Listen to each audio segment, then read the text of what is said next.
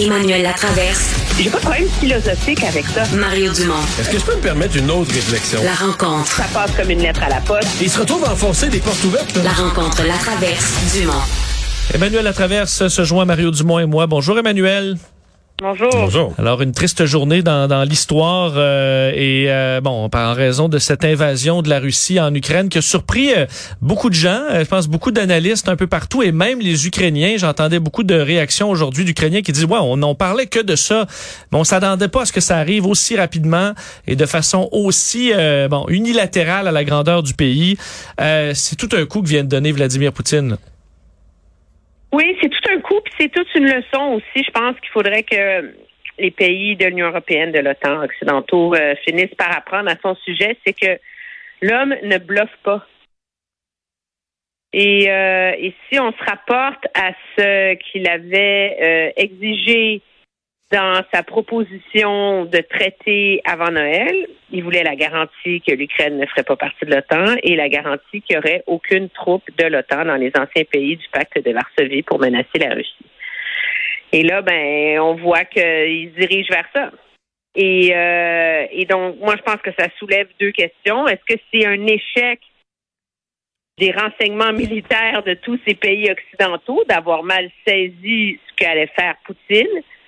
Ou est-ce que c'est le reflet aussi de la perte d'influence des États-Unis et de la Grande-Bretagne dans le monde? Parce que, objectivement, les deux seuls pays qui, ont mené la charge à dire c'est pas du bluff, il va attaquer, c'est sérieux, c'est la Grande-Bretagne. Rappelle-toi, là, tout le monde avait ri de la Grande-Bretagne euh, au mois de janvier quand il avait prétendu que l'objectif de Poutine était d'installer un gouvernement euh, pro-russe euh, à Kiev, ben là, on se demande si c'est pas ça qui est, si c'est pas vraiment ça son objectif.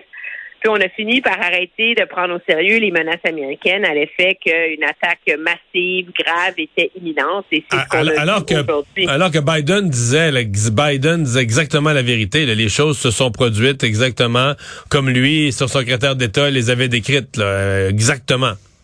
Mais ça en dit long sur la perte d'influence des États-Unis et que leurs plus proches alliés ne les croient plus. Ouais, mais les croire, mais en même temps en même temps, ils nous le disaient, mais ils faisaient rien. Tu sais, je veux dire, eux-mêmes disaient, on, on le constate, mais on fait rien. Fait que, tu dire, mettons que tu, les- mettons que t'es le Canada, t'es la France, t'es n'importe qui d'autre.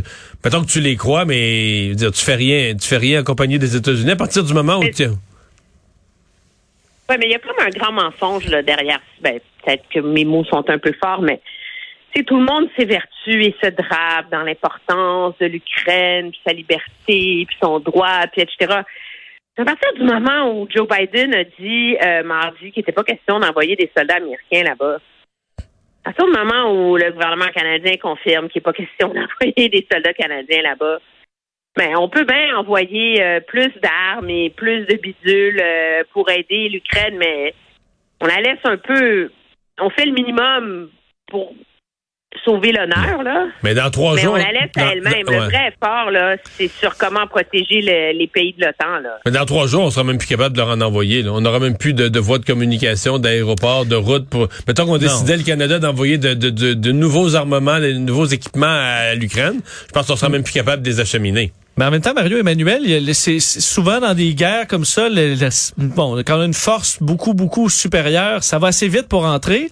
Mais une force d'occupation dans un pays de 44 millions d'habitants, euh, des grandes villes, c'est, euh, ça peut quand même être un bourbier. Non, la, la- la résistance ukrainienne sur le terrain, la On- prise de on- contrôle complète du pays pourrait être difficile. là. Ça, on se comprend.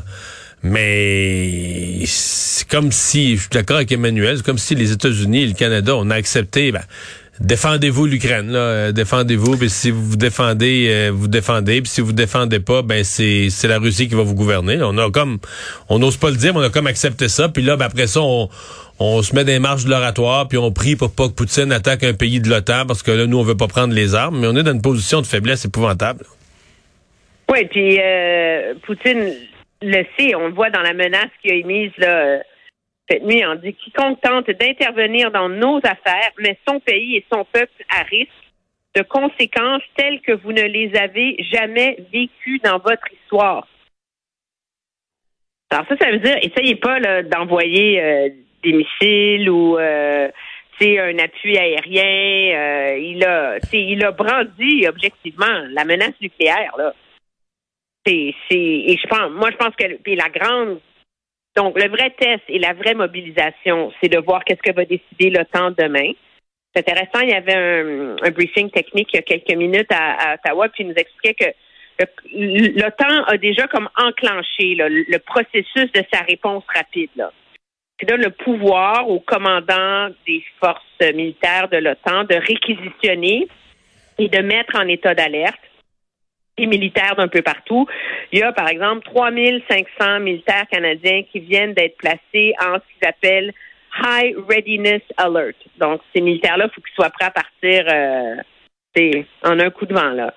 Et, mais à l'OTAN, on est encore dans le stade de la deterrence, donc de la, euh, c'est quoi le mot en français? C'est d'essayer de convaincre de ne pas attaquer. L'étape d'après, c'est le shield, essayer de, monter un, bouclier, et après, c'est la défense. Donc, il y a beaucoup d'étapes à franchir, mais objectivement, c'est vers la question des pays, ben, des pays baltes, de la Pologne, de la Roumanie, de la Hongrie, euh, que se tourne tout le débat en ce moment. À partir du moment où Poutine occupe l'Ukraine, ben, Poutine est au port de l'OTAN, là. Ouais, mais oui. il faut être équipé pour. Euh, mais là, il y a deux affaires. À partir du moment où il était en Ukraine, bon, on peut dire il fait une campagne militaire très réussie, basée sur ce succès-là. Il va attaquer un deuxième pays, un de l'OTAN. On peut aussi penser que, euh, mettons qu'il se limite à l'Ukraine, ça devient quand même une crise politique parce que toute l'Europe est déstabilisée. L'Ukraine, c'est une incursion d'un pays.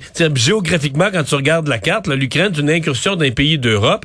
Ils vont tous venir nerveux, là. Sans bon sens, la Slovaquie, la Hongrie, la Roumanie, la Pologne, euh, les pays baltes, l'Estonie, la, Lituanie, la Lettonie, tout ce monde-là va venir nerveux. Ils vont avoir l'impression que la Russie est à leur porte, puis vont demander au Canada, aux États-Unis, du support, des bases militaires bien pourvues, etc., etc. Ça n'aura pas de fin, là. Ben, c'est, c'est, moi, je pense que c'est, c'est c'est, il, il est là le, le vrai débat géopolitique et la vraie preuve qu'on est à quelques heures ou quelques jours de la fin de l'ordre mondial post-deuxième guerre mondiale. Je veux dire, c'est que, tu raison, c'est toute l'Europe qui est déstabilisée. Puis, il a tellement un avantage stratégique de par le fait qu'il se fout du coup, il se fout des humaines, mm. Il n'y a pas les, considérations qu'une démocratie a que déjà plusieurs entrevoient le fait qu'il va réussir, qu'il peut réussir à forcer l'OTAN à renégocier un nouveau pacte stratégique. Parlons euh, de la réponse du Canada. Justin Trudeau a fait un point de presse tantôt, voulait se montrer très ferme. On a lancé des nouvelles sanctions, entre autres face au, à l'élite russe. Puis on comprend que dans ces élites-là, euh, beaucoup euh, bon passent le moins de temps possible en Russie pour aller en Europe, partout skier en Suisse et la, belle vie. Là, bon, il y aura des sanctions contre ces gens-là. Est-ce que quand même dans l'entourage de Poutine, ça peut en mettre le doute dans certains, la population russe qui est peut-être pas. bon, on voit que les manifestations sont sont, sont interdites et avec des arrestations massives, mais est-ce que quand même en Russie, ça peut amener un certain, une frustration face euh, au mouvement que fait Vladimir Poutine? Mais d'un, le problème, c'est qu'on n'a pas vu la liste des individus. Qui, donc, il y a 31 individus et 21 entités, donc euh, banques, compagnies gazières, télécom, etc. On n'a pas vu la liste des individus, puis je pense que c'est là qui est le vrai test de la sévérité et de la crédibilité de ces sanctions contre ces oligarques. Euh, et la question, je pense, c'est c'est sûr que c'est le, plaidoyer de Mme Freeland de dire à partir du moment où tous les amis de Poutine sont plus capables de revivre leur vie de jet set mondial et de profiter des avantages de la démocratie, ben eux-mêmes vont finir par faire pression pour lui, sur lui pour qu'il se calme. La question, c'est est-ce que Poutine a prévu le coup? Et il y a une théorie selon laquelle il a amassé des réserves financières monumentales qui va, pourraient lui permettre de compenser ces oligarques-là. Ah, hmm. ça non plus, on le sait pas. Mais je pense qu'on n'en est plus là. là. Je veux dire, même si ces gens-là disent à Poutine, sais, on est un grand engrenage qui est parti. Là, tu peux pas reculer ça parce que parce que y a un de tes amis qui peut plus aller en ski. Là, je veux dire, dans les Alpes. Là, ça, ça, non, mais tu comprends, on n'est plus là. là. Je, je, je regarde tout ce qu'on fait là, comme sanction. Puis j'imagine. Tantôt, là, je caricaturais un peu ici en ondes, Emmanuel. J'imaginais Trudeau là. Tu sais, tu parles au président Zelensky, puis là, lui, là, ça, demain, à demain là, ou après-demain, ça va bombarder sur les édifices gouvernementaux euh, du gouvernement ukrainien, etc. Puis le Trudeau dit, ben là, nous autres, là, on va viser leur banque. C'est comme, tu quoi tu parles? D'un bord, ça tire des missiles, puis des, des, des, bombes, puis de l'autre bord, toi, tu dis que tu vas prendre certaines sanctions économiques. C'est quasiment... on dit ça de même, c'est correct. Dans une conférence de presse que tu tiens à Ottawa, c'est correct, mais au téléphone avec le président ukrainien, sincèrement, c'est presque gênant à dire. C'est presque gênant à annoncer. Puis il y a plein de choses qui n'ont pas été faites encore. C'est euh, le fameux retirer la, la Russie du fameux système euh, bancaire SWIFT qui permet de transférer les fonds.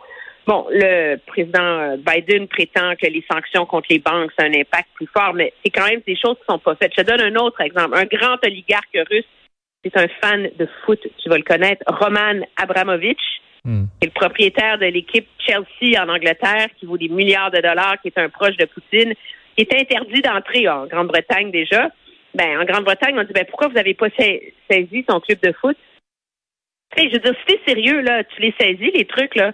Pourquoi est-ce qu'on n'interdit pas aux avions civils russes de traverser notre notre euh, notre espace aérien, etc. Mais la réalité, c'est comme on veut pas aller se battre en, en Ukraine, il faut s'en garder dans pas en arrière. Pour plus tard. on va aller plus loin dans les sanctions. Faut s'en garder pour plus tard. Hey, merci Emmanuel. À demain. Très bien, au revoir.